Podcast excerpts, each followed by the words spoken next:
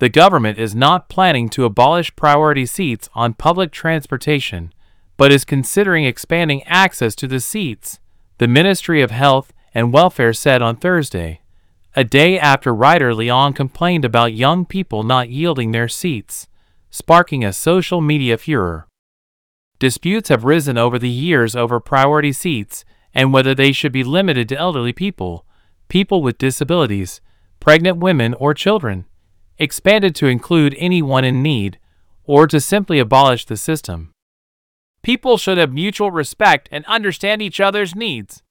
Yielding one seat is part of our social etiquette, but it is difficult to enforce such regulations through laws.